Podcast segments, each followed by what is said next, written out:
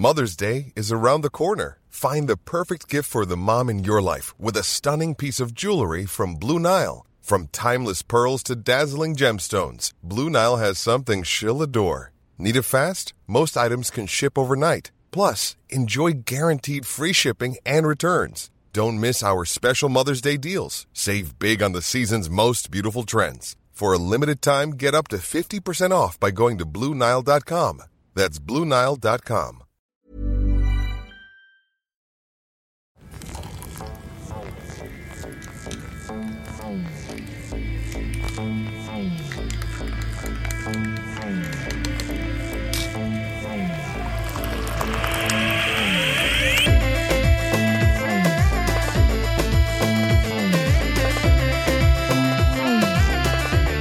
Nana.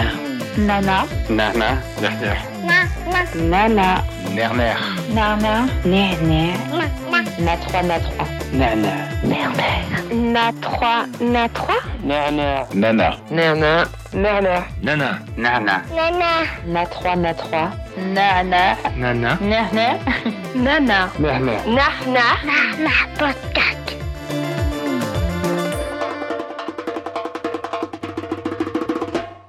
Comme à chaque fois, la période des élections éveille en moi beaucoup de violence. Une violence que beaucoup intériorisent. Cinq nouvelles années sont passées, toujours sous le signe des répressions, des sorties racistes et sexistes banalisées sous l'égide de dix représentants répréhensibles, mais intouchables et incompétents. Une complaisance constante avec l'indécence. La violence de vivre dans un pays, d'en faire partie avec le sentiment d'être une citoyenne de seconde zone, d'assister, impuissante, à la remise en cause constante de nos droits, de notre légitimité à être ici de devoir régulièrement montrer patte blanche et justifier sa propre existence. De se rappeler chaque jour que les siennes, moins privilégiées, sont les premières victimes des décisions des plus hauts placés. La violence aussi d'être transfuge de classe et donc au premier rang du spectacle des injustices subies par les moins chanceux et chanceuses. La violence du manque criant d'exigence dans les débats largement diffusés, le manque de réaction organisée face à la discrimination internationale. La violence d'être encore sur une planète où être noir, arabe, musulman ou musulmane femmes, restent des obstacles au quotidien. La violence du manque de reconnaissance et de connaissance de l'histoire de notre pays et des sacrifices sur lesquels il s'est construit. Le manque d'esprit critique. La violence de se rappeler chaque jour que si demain sa famille devait se réfugier, elle n'aurait pas accès aux mêmes droits. Le caractère insidieux de ces inégalités.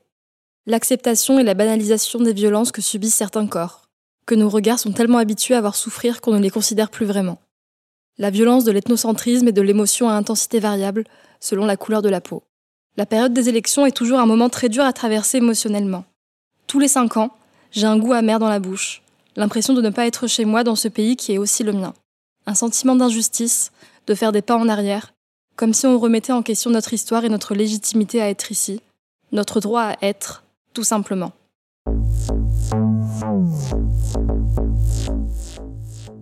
J'ai d'abord été triste, puis en colère, puis je me suis rappelé que nous étions nombreux et nombreuses à nous battre au quotidien pour continuer à construire un monde plus adelphe. Et aujourd'hui, c'est avec beaucoup de joie et de fierté que j'accueille Fatima Bent, présidente de l'ALAB, une association féministe et antiraciste qui a pour but de faire entendre les voix et défendre les droits des femmes musulmanes à l'intersection entre plusieurs discriminations. Bonjour Fatima et merci d'avoir accepté notre invitation. Bonjour Nadia, merci pour l'invitation. Est-ce que pour commencer, tu pourrais nous parler de toi et notamment de ce qui a suscité tes engagements? Je suis Fatima Aben, je suis la présidente de l'association La Lab que tu as très bien présentée, féministe antiraciste qui défend les droits, qui font entendre les voix des femmes musulmanes à l'intersection d'oppression sexiste, raciste, islamophobe à minima. Ça fait six ans que je suis dans l'association La Lab. Je suis arrivée euh, à un moment de ma vie en 2016 où j'avais envie de m'engager, où j'avais envie de changer la donne. En fait, j'ai toujours été euh, politisée depuis, euh, depuis mon, adolescence. J'ai toujours été hyper intéressée sur les questions d'identité, d'immigration, sur toutes les questions médiatiques, politiques qu'on voyait à la télé, sur le corps des femmes musulmanes et sans mettre des mots vraiment euh, concrets là-dessus, vraiment sur tous les débats qu'on voyait sur le voile depuis 2004 et depuis euh, j'avais 14 ans à l'époque et vraiment je voyais à la télé une narration vraiment vraiment stéréotypée sur euh, le regard des femmes musulmanes et dans laquelle je me retrouvais pas quand on parlait des femmes musulmanes et des femmes arabes, nord-africaines. J'ai toujours été hyper sensible à ces sujets-là de l'immigration, de l'identité. Et ce qui a suscité mon engagement, c'est vraiment un, condensé de colère, un condensé de frustration, un condensé vraiment d'expériences euh, que j'ai pu vivre dans mon milieu professionnel, dans le milieu académique. J'ai fait des études, je suis partie à la fac, ensuite j'ai fait un master en communication en alternance. Donc du coup, j'ai travaillé dans des grandes entreprises en alternance et je me suis retrouvée face à dans un environnement où j'étais souvent la seule femme non blanche, où j'étais la seule femme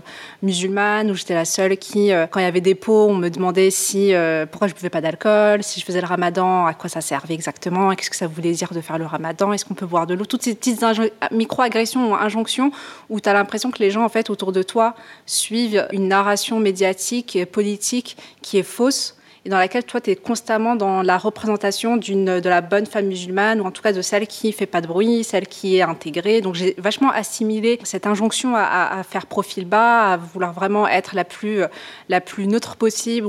Je me suis rendu compte vraiment grâce à la lab et grâce à mon engagement que c'était tout ça des mécanismes en fait de domination que j'avais intériorisés. Et c'est vraiment à partir de ce moment-là où j'en avais marre en fait de, ces, de toutes ces questions-là. Et puis même moi, titre personnel, j'ai grandi dans une famille euh, aimante et je comprenais pas toute cette narration sur les hommes immigrés, sur les femmes musulmanes, sur, euh, les, enfin, sur mes frères, sur euh, le voile que porte ma sœur, que porte ma mère, que portent plusieurs femmes de ma famille. Et j'avais tout le temps cette narration dans laquelle je retrouvais pas les femmes que je fréquentais dans ma vie. Et quand la lab est arrivée, c'était une projection du Women's Sense Tour, un épisode de Maroc que Sarah Zouak, euh, qui est donc la cofondatrice de la lab avec Justine de Vilaine, était partie filmer cinq femmes euh, au Maroc pour montrer justement des femmes musulmanes qui sont à l'opposé de ce qu'on raconte sur elles. Et c'était à la Gaîté Lyrique, je m'en souviens, j'étais partie à cet événement et je me suis dit waouh, c'est quoi cet assaut? J'avais senti énormément de bienveillance dans le travail de Sarah.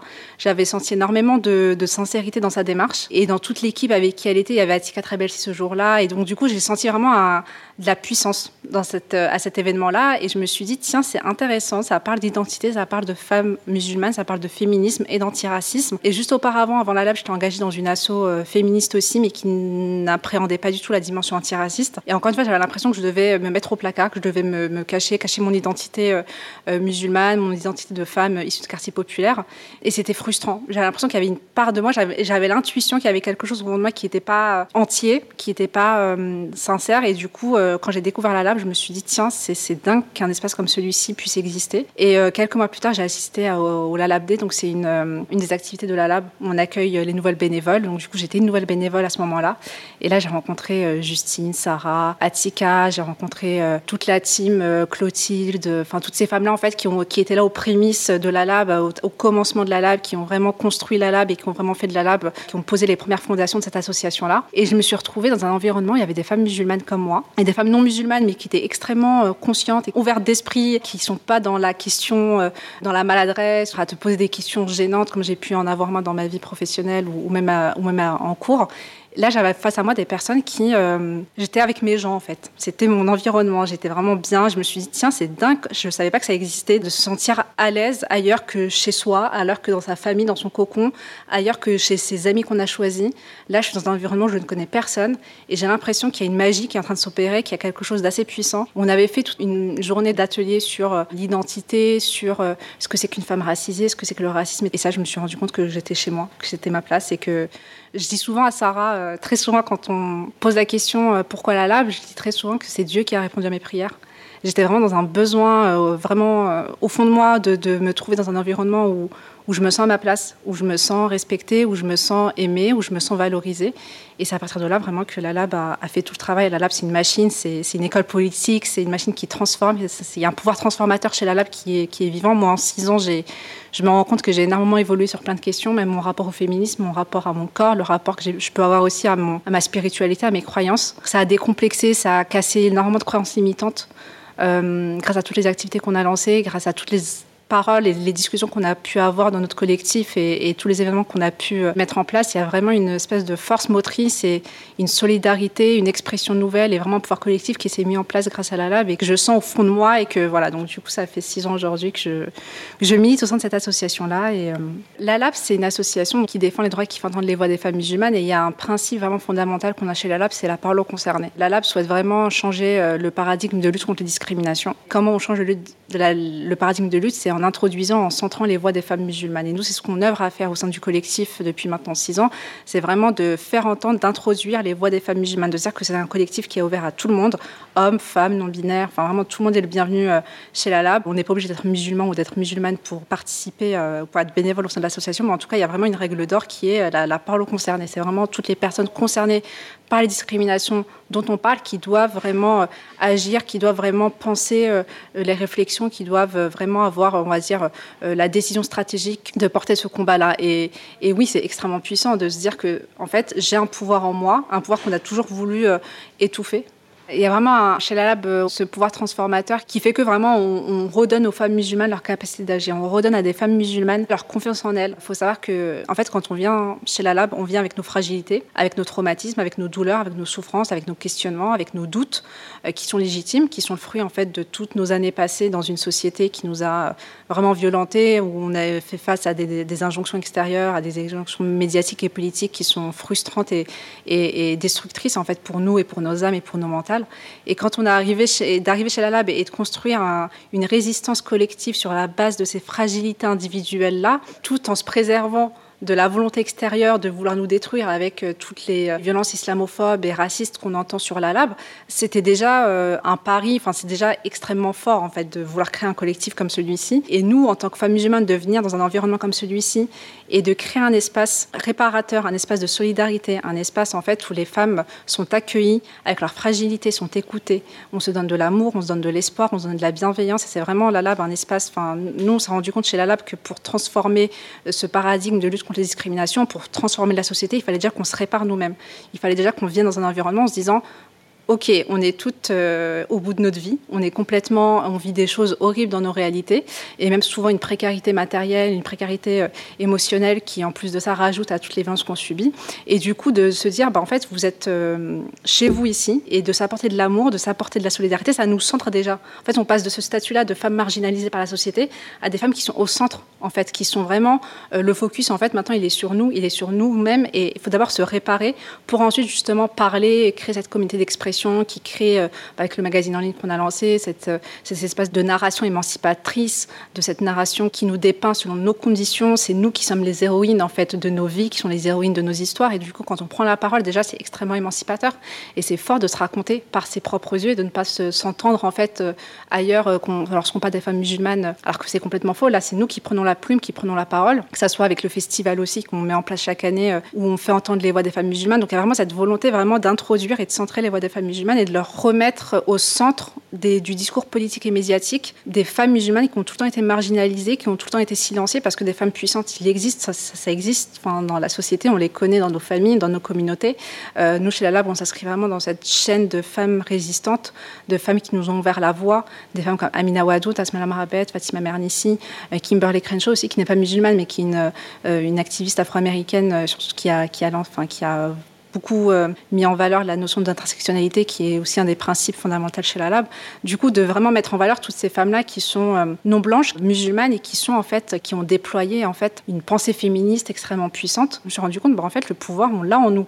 C'est juste qu'on nous l'a refusé, c'est juste qu'on nous l'a retiré, c'est juste que cette société, en fait, elle nous divise individuellement et collectivement, elle nous retire notre pouvoir d'agir, elle, nous retire notre capacité. Ça fait partie, en fait, des systèmes de domination, de vouloir nous annihiler et de vouloir nous retirer toute notre capacité, notre agentivité et la Lab, en fait, a remis ça en fait, au cœur de, sa réflexion féministe et antiraciste, vraiment de, centrer, d'introduire les, voix des femmes musulmanes pour justement devenir cette communauté de femmes puissantes, de pouvoir collectif qui change la donne. Et c'est ce qu'on essaye de faire humblement depuis six ans. Et, ouais, on a apporté pas mal de sujets sur la table, que ce soit sur la question de la santé mentale, sur la question euh, de l'anxiété. Enfin, on avait fait un, atelier il y a trois ans sur, euh, qui est animé par Johanna Soraya, qui est cofondatrice des féministes contre le cyberharcèlement. Et Anlia Mustafa, qui est, qui est cofondatrice de Anlia Moses Fashion et qui est créatrice de contenu. On avait fait un atelier sur euh, la santé mentale et en fait, on avait demandé à toutes nos bénévoles d'écrire sur un post-it de quoi elles souffrent et quels sont les mots en fait qu'elles vivent dans leur vie. C'est vrai qu'il y a eu pas mal de troubles de l'anxiété, il y a eu pas mal de problèmes euh, liés à notre santé mentale et c'est là qu'on s'est rendu compte qu'en fait, cette santé mentale-là, faut la préserver. Il faut dénoncer en fait à quel point la société nous détruit mentalement avec toutes ces injonctions islamophobes, sexistes et racistes. Et c'est vraiment en créant cet espace de réparation, cet espace vraiment on s'apporte de l'amour, du soin, et on se forme collectivement et on, libère la parole qu'on s'est rendu compte qu'en fait, notre pouvoir collectif, en fait, il, naîtra uniquement que par la création d'un espace d'épanouissement individuel et, collectif et, en se centrant nous-mêmes et en mettant nos propres problématiques au, au centre des sujets et de les régler nous-mêmes et de trouver des solutions par nous-mêmes. C'est vrai que c'est très important ce que tu dis sur l'importance du soin, de prendre soin de soi. On a souvent l'impression que le militantisme, c'est du sacrifice. Cette notion de soin, c'est aussi de quand on ouvre, quand on allume sa télé, quand on allume la radio, on voit tout le temps des narrations très dures sur nous-mêmes, sur nos corps, sur nos identités, sur nos réalités, sur nos, histoires, en fait, des histoires qui sont déjà euh, traumatiques, dans lesquelles on ne se représente pas en tant que de femmes puissantes et c'est important de, vraiment de prendre la plume. Mais c'est vrai que chez la Lab, il y a vraiment un discours public et un discours narratif qu'on essaye de prendre déjà par le magazine, par le Muslim Women's Day qu'on organise tous les ans le 27 mars, par le festival aussi, par tous ces moyens en fait de communication et, toutes nos prises de parole en fait pour justement avoir une narration qui soit la plus émancipatrice, la plus centrée sur nos réalités, celle qui prend vraiment à, corps nos problématiques et qui l'adresse de manière vraiment émancipatrice en disant à toutes les femmes, ben, en fait, euh, nous sommes là, nous existons, nous sommes des femmes puissantes, nous sommes des femmes euh, résilientes, nous sommes en train de construire une société où chaque femme peut être elle-même sans peur d'être jugée, discriminée, violentée. Et, vraiment, c'est extrêmement puissant. En effet, le soin, le care, c'est vraiment ça qui va permettre ensuite à des individus de se réparer. Enfin, moi, c'est l'effet que ça a eu sur moi, la lab, c'est que ça m'a réparé intérieurement, ça m'a refermé des blessures, ça a cassé des croyances imitantes et ça m'a permis vraiment de croire en fait en mon potentiel, au potentiel de toutes les femmes musulmanes, à me voir en miroir avec d'autres femmes de l'association qui vivaient les mêmes réalités que moi, de retrouver une famille euh, avec qui je n'ai pas grandi, avec qui je n'ai aucun lien de sang, mais qui me connaît, enfin qui connaît ces réalités, ces failles-là dans lesquelles on arrive à se voir et de se réparer pour vraiment créer cette société, cette puissance collective, ce pouvoir collectif qui va nous permettre justement de faire entendre nos voix, de, changer les politiques publiques, de porter ce pouvoir collectif-là dont on est euh, consciente parce qu'il existe en fait par l'histoire des femmes musulmanes de nos traditions et de nos communautés et dont on veut être en fait les héritières et dont, dans lesquelles en fait on veut s'inscrire et, qu'on va continuer à porter. Tu parles de croyances limitantes. Est-ce que tu veux dire que dans les médias, etc., toutes les images des femmes musulmanes ou non blanches sont des représentations négatives? Dans mon histoire personnelle, quand on est une femme non blanche, quand on s'appelle Fatima, quand on a un faciès très typé, dans une société qui a tendance à toujours euh, mettre en avant des femmes comme moi sous le prisme de femmes dominées, de soumises, de films, de livres, euh, de chansons, de, tout cet art en fait qui est, extrêmement manipulateur et, et, qui a tendance à nous, euh, à nous détruire, c'est dur de retrouver de la force en fait, de se dire qu'en fait, de toute façon, les femmes comme moi, en fait, elles sont pas puissantes. Il n'y a pas de femme puissante qui s'appelle Fatima. Et pourtant, il y en a. Il y en a. Il y a des femmes puissantes qui s'appellent Fatima, y a qui portent ce prénom-là. Mais c'est vrai que moi, personnellement, j'ai eu du mal dans cette société à voir en fait quelque chose de positif sur euh, les femmes musulmanes et sur les femmes qui me ressemblaient physiquement et qui avaient le même prénom que moi. Et en plus de ça, la société te dit que euh, tu n'es pas faite pour faire des études longues, tu n'es pas faite pour faire euh, telle et telle études, tu n'es pas faite pour faire tel ou tel métier, tu n'es pas faite pour vivre dans tel ou tel quartier. Et en plus de ça, moi, j'ai un environnement familial qui est, enfin, mon père est ouvrier, ma mère est mère au foyer. Donc, du coup, il y avait même un accès au savoir ou un accès aux institutions qui était euh, limité. C'est-à-dire qu'en tant que fille d'ouvrier, on, vient d'un environnement qui n'est pas privilégié, donc on n'a pas accès, on n'a pas les clés pour aller euh, justement dans ces grandes institutions et monter l'ascenseur social, comme on dit. Et du coup, on doit tout faire tout seul, on doit se débrouiller, on doit aller chercher l'information nous-mêmes, on doit vraiment casser nos propres barrières, nos propres croyances, parce qu'on se dit qu'on nous, on peut y arriver et qu'on le fait aussi pour nos parents, on le fait aussi pour nos familles, pour montrer qu'il existe aussi des belles histoires. Mais c'est dur, enfin, il y a toujours cette injonction-là à devoir se réaliser euh, parce qu'il le faut, avec la charge mentale que ça veut dire aussi d'aider les siens, de, de, trouver un travail stable, de vouloir gagner sa vie dignement pour justement euh, sortir de la galère et sortir de la pauvreté, etc. Donc en fait, il y, a, énormément de choses en fait que ça cristallise. Et en effet, quand on a déjà cette démarche-là émancipatrice individuelle dans laquelle on fonce, et à côté de ça, on entend constamment des préjugés et des violences à notre égard, et que ces violences-là ont un impact sur nos vies parce que ça nous met des barrières dans notre ascension académique, professionnelle, parce qu'on nous ferme des portes, parce qu'on s'appelle Fatima et que discrimination à l'embauche, discrimination à l'emploi, discrimination à l'école, c'est dur en fait de surpasser tout ça et de se dire, mais en fait, je me réaliserai jamais comme je le veux parce qu'il y aura toujours des barrières en fait dues à la société qui vont m'empêcher d'accéder à des choses que moi j'aspire à être capable d'atteindre. Chez la LAM, on a lancé des programmes d'éducation populaire il y a deux ans pour justement redonner aux femmes musulmanes cette capacité d'agir et, leur dire en fait vous pouvez y arriver.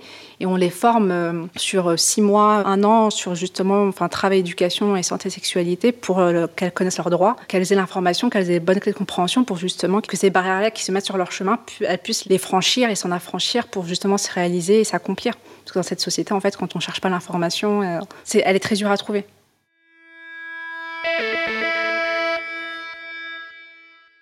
Tu as cité quelques actions. Est-ce que tu pourrais revenir un petit peu sur les principales choses que vous mettez en place et peut-être les futurs événements? En effet, on s'est rendu compte chez la Lab que pour se réaliser collectivement, il fallait déjà qu'on se répare individuellement, qu'on crée cet espace de solidarité, de bienveillance, d'amour, de soins, des espaces justement où on se retrouve entre femmes musulmanes qui vivent des violences pour s'apporter justement de l'aide. Et ça passe notamment par les Lalabdé qui sont des, euh, des jours d'intégration, des journées d'intégration des nouvelles bénévoles. Donc c'est une journée, euh, deux journées, pardon, c'est un week-end pendant lequel on accueille des nouvelles bénévoles avec des ateliers, avec vraiment un environnement où on essaye d'être le plus bienveillant possible. On essaie vraiment de mettre en place des ateliers sur euh, nos corps, sur la santé, sexualité, sur la spiritualité, de transmettre aux nouvelles bénévoles les valeurs et la mission de la Lab.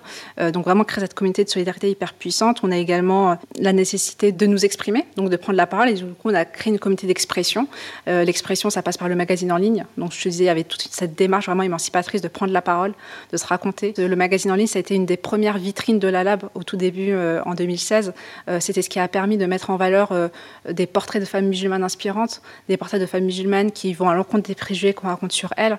Il y avait aussi Atika Trabelsi qui avait publié Power of Stories, qu'elle avait sorti à 2-3 ans, je crois, pendant le ramadan, euh, où il y avait chaque jour un portrait d'une femme musulmane qui a œuvré à quelque chose de bénéfique, a œuvré à, à, changer la mentalité à une époque historique. Et donc, du coup, ça a donné lieu à la sortie de son livre euh, quelques années plus tard. Qu'est-ce que serait l'islam si toutes ces femmes n'avaient pas existé? C'est vraiment cette démarche émancipatrice de reprendre la parole, de visibiliser des femmes qu'on entend très peu, de montrer des portraits de femmes musulmanes, de parler de soi, par exemple sur le tabou des règles, euh, sur les troubles alimentaires, sur l'action de la santé mentale, sur l'action de la sexualité également, du mariage. Donc vraiment, ce magazine en ligne, il se veut vraiment un espace où les femmes musulmanes parlent d'elles-mêmes par leur propre prisme. Cette communauté d'expression, en fait, elle a aussi un, un but chez la Lab, c'est que lorsqu'on prend la parole lorsqu'on se raconte individuellement, il y a aussi cette narration miroir où d'autres femmes qui nous lisent se reconnaissent dans nos réalités, dans nos vécus, et que cette histoire individuelle, elle devient collective lorsqu'on se sent toutes et tous euh, concernés par les mêmes problématiques, par les mêmes histoires, par les mêmes émotions, lorsqu'on se rend compte qu'on vit les mêmes valeurs. Et le but chez la Lab, justement, c'est ça, c'est de mettre en valeur des personnes qui, grâce à cette communauté d'expression de solidarité,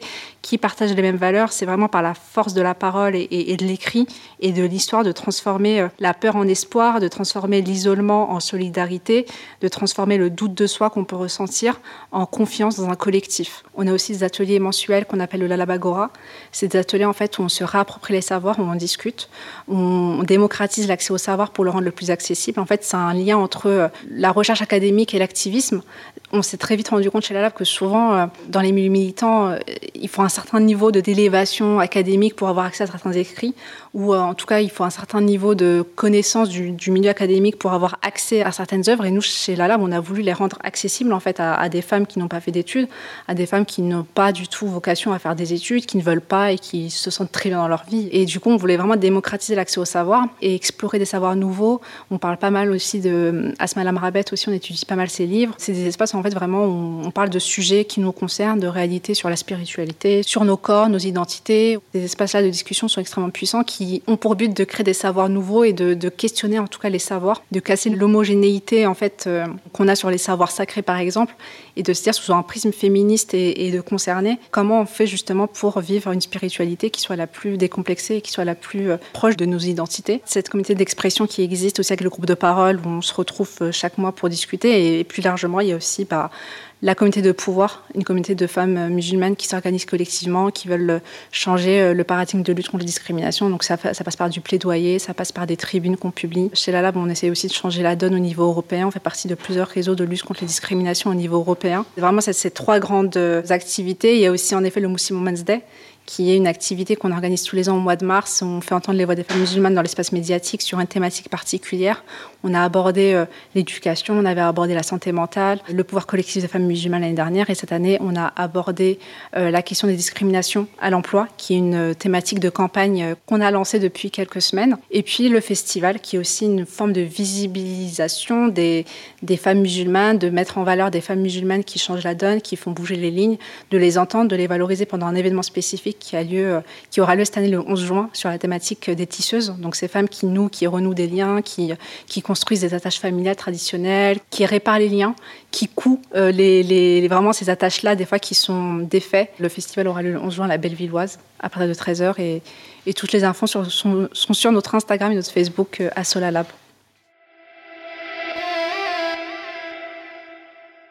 On a beaucoup parlé euh, au début de notre échange de comment tu étais arrivé à cet engagement et euh, comment tu vis, toi, euh, cette période d'élection qu'on est en train de subir un petit peu en ce moment? Elle était extrêmement dure. Je pense que le fait d'être engagé dans une asso féministe antiraciste, tout est décuplé euh, et on voit, on voit tous les moindres détails de cette machine politique qui est vraiment violente. Que ce soit par exemple le gouvernement de Macron depuis les cinq dernières années, à quel point ce gouvernement était extrêmement violent vis-à-vis des femmes musulmanes, vis-à-vis des musulmans. La loi séparatisme, que ce soit tous les débats incessants qu'on voit sur le corps des femmes musulmanes. Les mamans accompagnatrices. Les mamans accompagnatrices, euh, les femmes qui souhaitent se baigner en maillot de bain couvrant, qui ont d'ailleurs gagné à Grenoble, Alliance citoyenne, euh, l'autorisation de pouvoir se baigner en maillot de bain couvrant ou, seins nus, et c'est génial. en voilà. J'allais parler d'intersection, c'est important de rappeler que c'est pas juste être couverte, c'est aussi euh, avoir les seins dénudés, c'est aussi, même je crois pour les hommes aussi, de pouvoir mettre des slips de bain.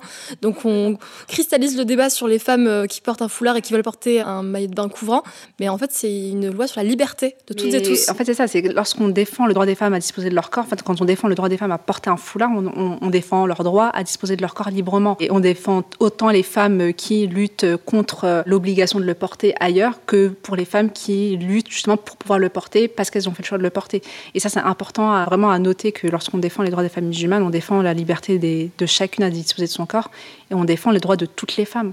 C'est vraiment important de se dire que défendre les droits des femmes musulmanes, c'est vraiment ce qui va permettre justement d'ouvrir le champ des libertés encore plus et de se dire si celles qui sont les plus discriminées ont droit à un accès à leur liberté, à leurs droits fondamentaux, c'est toutes les femmes au final qui jouissent et qui, profitent de toute cette libération-là. Donc c'est extrêmement puissant de se rendre compte que les femmes musulmanes ouvre la voie. Les femmes musulmanes vraiment sont, sont pionnières. Et ça, ça, s'inscrit vraiment dans cette continuité euh, historique. On a toujours eu des femmes musulmanes qui ont changé la donne, des femmes musulmanes qui se sont vraiment qui ont lutté euh, en, avant-première ou, de front euh, contre les injustices sociales, climatiques, antiracistes, féministes, et, de se dire que ouais, c'est, les femmes musulmanes sont, sont, extrêmement puissantes en fait. Comment on peut vous soutenir et s'engager? Parce que j'entends qu'il y a beaucoup d'événements toute l'année, plus accessibles ou accessibles, en mixité, en non mixité, c'est ouvert à toutes et tous, même les personnes qui sont pas musulmanes. On fait des événements, euh, les événements extérieurs qu'on fait, que ce soit le Muslim Women's Day quand on avait fait des événements en ligne ou, même des événements, le, le Women's Day qu'on avait fait aussi euh, à la Bellevilloise il y a 2-3 ans,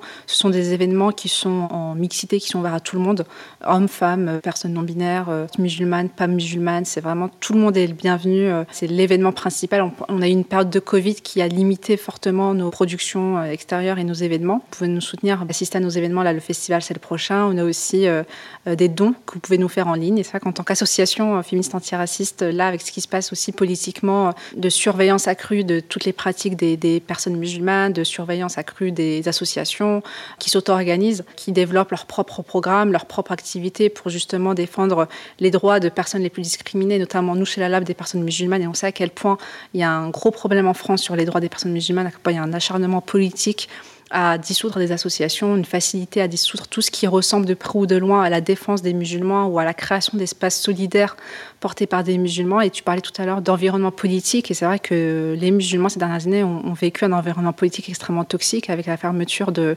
euh, enfin, le ministre de l'Intérieur, Gérald Darmanin, qui a quand même fermé des associations comme le CCIF, qui a fermé euh, des librairies, qui a fermé des, euh, des écoles aussi. Enfin, il y a eu des structures musulmanes qui ont fermé sur la base d'éléments complètement aberrant de mauvaise gestion en interne de je ne sais quel euh, truc administratif enfin voilà il y avait toujours ce truc de tant que c'est fait par des musulmans pour des musulmans c'est forcément problématique il faut le fermer. Donc euh, Darmanin a vraiment acharné sa politique de répression sur les musulmans et sur les structures des personnes musulmanes et ça nous a énormément fragilisé questionné chez la Lab on nous euh, voilà parce qu'on est on est dans la ligne de mire on est quand même et ça c'est typiquement le genre de choses qui nous nous ralentit dans nos activités.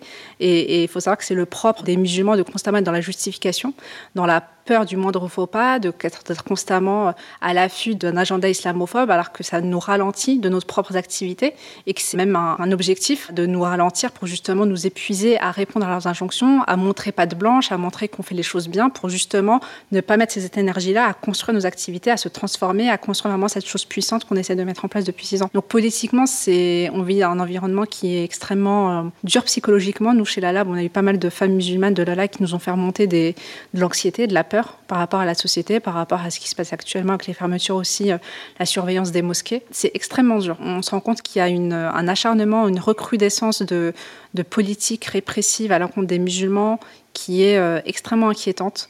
Euh, nous, chez la Lab, on s'organise justement pour, euh, pour enfin, on s'apporte de l'amour, on essaie vraiment de se créer des groupes de parole aussi. On, essaie de, se soigner, de se réparer, de faire une thérapie collective face à tout cela et, et comment nous soutenir. Enfin, je pense qu'il faut vraiment soutenir toutes les associations et, plus largement dehors de la Lab qui œuvrent justement, qui s'auto-organisent en fait, antiracistes, féministes, qui s'auto-organisent pour les droits des personnes minorisées, des personnes discriminées, des personnes qui œuvrent en fait, qui sont pas aidées par l'État parce que l'État les a dans leur ligne de mire, mais qui sont, qui font un travail de terrain considérable, qui font un travail de terrain d'émancipation magnifique pour les personnes discriminées. Il faut les soutenir, il faut leur faire des dons. Nous, chez Lab, vous pouvez nous faire des dons également. Soutenir leurs actions, participer à leurs événements, euh, leur donner de la force, leur écrire aussi. Ça fait du bien de recevoir des messages d'amour. Euh, nous, quand on vit des périodes assez inquiétantes, euh, on reçoit souvent des mails de, de personnes qui nous disent merci d'exister, merci d'être là, vous nous faites du bien et, ça nous réchauffe. En fait, on se dit, ça réchauffe le cœur et on se dit, on sait pourquoi on existe, on sait pourquoi on est là. Quand on voit ce genre de message et ce genre d'impact en fait qu'on a sur les personnes, c'est extrêmement salvateur et ça nous donne envie vraiment de continuer encore plus la lutte.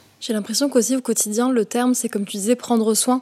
Parce que sans être engagé dans une association, moi j'ai eu beaucoup de témoignages de personnes qui ne sont pas blanches et qui autour d'elles ont subi des débats qui n'ont pas été euh, consentis sur, euh, sur la politique, sur le burkini, euh, sur ce qu'ils appellent le burkini, des choses comme ça. Et je trouve ça important aussi de dire aux personnes non concernées de faire attention à leurs prochains et de vraiment les, bah oui, les mettre en sécurité au travail, dans la société, ne pas leur imposer des choses qui peuvent être extrêmement violentes, comme tu disais tout à l'heure. Oui, en effet, dans ce, truc-là d'entraide et de solidarité, il y a aussi la place des alliés, enfin des personnes qui ne sont pas concernées par ces problématiques-là, mais qui doivent aussi, enfin qui ont un rôle, important à jouer justement de, préserver, de faire, enfin je pense notamment à l'environnement professionnel. Moi, à titre personnel, j'ai vécu pas mal de ce type de violence-là, d'injonction de débat pendant les pauses déj, de débat à la machine à café sur, euh, t'as vu, euh, euh, dernier débat sur le voile, quand même, c'est, euh, enfin, toi t'es là en mode, c'est violent en fait. Et quand tu vois des personnes pas concernées qui ne prennent pas la, peine de, en tout cas, qui sont dans la complicité ou dans le silence, c'est extrêmement dur. Donc, il faut aussi se dire qu'en fait, lorsqu'on assiste à ce, type de scène, faut pas hésiter à, à intervenir, faut pas hésiter justement à ouvrir la voie, à parler, à, de libérer la parole, parce que c'est extrêmement anxiogène pour nous, les principaux concernés, de constamment être dans la justification, être constamment dans le fait de vouloir montrer pas de blanche, de vivre des épisodes professionnels qui sont traumatisants, où en fait, on n'a même plus envie de déjeuner avec les collègues, on n'a même plus envie d'aller boire un café, on a juste envie de s'enfermer dans son bureau. Et là, je pense que le télétravail a pas mal facilité, ou en tout cas a pas mal permis à certaines personnes Enfin, moi, j'ai, le télétravail, j'ai, enfin, à l'époque, il, y a deux ans, je travaillais dans une structure euh, où c'était très dur psychologiquement. Il y avait pas mal de ce genre de débat-là. Et puis, le fait d'être en télétravail, ça m'a certes coupé d'un environnement social professionnel, mais en tout cas, ça m'a préservé de ce type de débat, de ce type d'injonction. Donc, oui, c'est, faut se dire que ces personnes-là, lorsqu'elles, enfin, lorsqu'on est une personne racisée et qu'on subit des violences au travail, et ce type d'injonction, de politique, de débat politique, en fait, on s'isole on n'a plus envie de déjeuner avec ses collègues, on n'a plus envie de s'asseoir à table, on n'a plus envie de sortir. Et cet isolement-là, en fait, il est dur psychologiquement parce qu'on se dit que le travail, c'est quand même ce qui nous occupe la plus grande partie de notre semaine et de notre journée. Et c'est dur d'aller travailler, d'avoir une boule au ventre le matin en se disant, je vais croiser mon collègue qui va encore me poser une question, une énième question euh, sur le, sur, je sais pas à quelle sauce je vais être mangé aujourd'hui, en fait. Et la place des non concernés là-dedans, c'est justement de faire front, enfin de, de faire bloc contre ça, de préserver nous notre mental parce qu'on n'a pas que ça à faire à justifier nos humanités. Euh, c'est pas, moi, j'ai pas signé un contrat pour ça typiquement. Et de l'autre côté, d'avoir ce rôle vraiment d'allié et de faire tampon en fait entre ces personnes-là qui sont extrêmement violentes et ces personnes-là qui subissent en fait ces violences et qui n'ont rien demandé. Pour les auditeurs et les auditrices qui nous écoutent, qui seraient soit découragés ou au contraire remontés et qui auraient envie de se battre, qu'est-ce que tu pourrais leur dire? À toutes les personnes qui sont découragées, déjà, au nom de la LAB, je leur envoie tout notre amour et tout notre soutien. Il faut savoir qu'il y a énormément de structures qui s'auto-organisent. On a la chance d'avoir des, enfin même vous, podcast Narnar, qui font des choses vraiment, enfin qui, qui avaient une parole, en fait, des espaces de parole qui sont safe, des espaces de parole qui sont bienveillants, des espaces euh, associatifs, des espaces qui existent dans tout ce brouhaha médiatique et politique extrêmement violent. Euh, il existe des personnes euh, qui œuvrent collectivement ou individuellement pour justement avoir une narration qui soit la plus émancipatrice, la plus, la plus incarnée par les principaux concernés, par les principales concernées euh, ce que je peux leur dire, c'est de se tourner vers ce genre de production-là. C'est d'éteindre la radio, d'éteindre la télé et d'aller vraiment chercher ce, type d'informations, ce type de podcast qui existe, euh, des associations comme la Lab aussi qui œuvrent euh, pour les femmes musulmanes, d'aller sur notre magazine, d'aller chercher vraiment du réconfort dans nos productions, dans ce qu'on met en ligne, parce qu'il y a des belles choses qu'on met en ligne. Nous, chez la Lab, on, on essaie d'être dans la construction vraiment d'un discours, d'un contre-discours qui soit le plus émancipateur, le plus joyeux possible, pas au sens utopique, enfin pas au sens naïf du terme, mais au sens nous, les femmes musulmanes, en fait, on a de l'amour euh, en nous, on a de l'amour, on a, on a énormément de puissance, et cette puissance-là, en fait, elle existe et elle est, euh, bah, nous, on la met en forme par, le, par des articles écrits par des principales concernés, par nos événements. Donc vraiment, n'hésitez pas à aller à ce type d'événement. Où vous allez retrouver de l'amour, de l'inspiration des personnes euh, qui euh, portent un discours extrêmement transformateur, puissant. Là, la thématique du, festival sur les tisseuses, c'est extrêmement puissant de dire qu'il y a des femmes en fait qui œuvrent à, créer des liens, à renouer des liens, à des, des attaches même familiales traditionnelles, des ruptures qui deviennent ensuite des réconciliations. C'est extrêmement puissant de se dire qu'il existe en fait des environnements où ces thématiques-là sont abordées de manière safe, bienveillante et qui remettent un peu de l'amour dans l'esprit des gens. Donc, je leur dirais de, de ne plus regarder les chaînes d'infos en continu, de ne plus aller sur Twitter aussi parce que des fois ça peut être extrêmement anxiogène, mais de se tourner vraiment vers des productions euh, médiatiques, des, productions podcast, des événements aussi qui existent et qui, euh, on a des femmes musulmanes et des femmes euh, non musulmanes aussi, des personnes discriminées qui prennent la parole sur leur réalité, leur discrimination et qui promulguent de l'amour et qui transmettent de la force et de la puissance. Et c'est vers elles qu'il faut se tourner, vers eux qu'il faut se tourner, c'est à eux qu'il faut donner de la force. Merci Fatima pour cette invitation à se réparer collectivement. Merci Nadia pour ton invitation. Cet épisode a été enregistré à Créatis, à Paris. Nana est un podcast coproduit par Lisa Omara de PR Lab et Radio Grenouille. Il est enregistré et monté par Morgane Perrault. Pour nous soutenir, tu peux partager l'épisode, le noter et le commenter sur les plateformes d'écoute et nous suivre sur les réseaux sociaux. Nana, c'est un podcast qu'on réalise bénévolement avec l'envie de valoriser la complexité de nos histoires. À nos identités plurielles.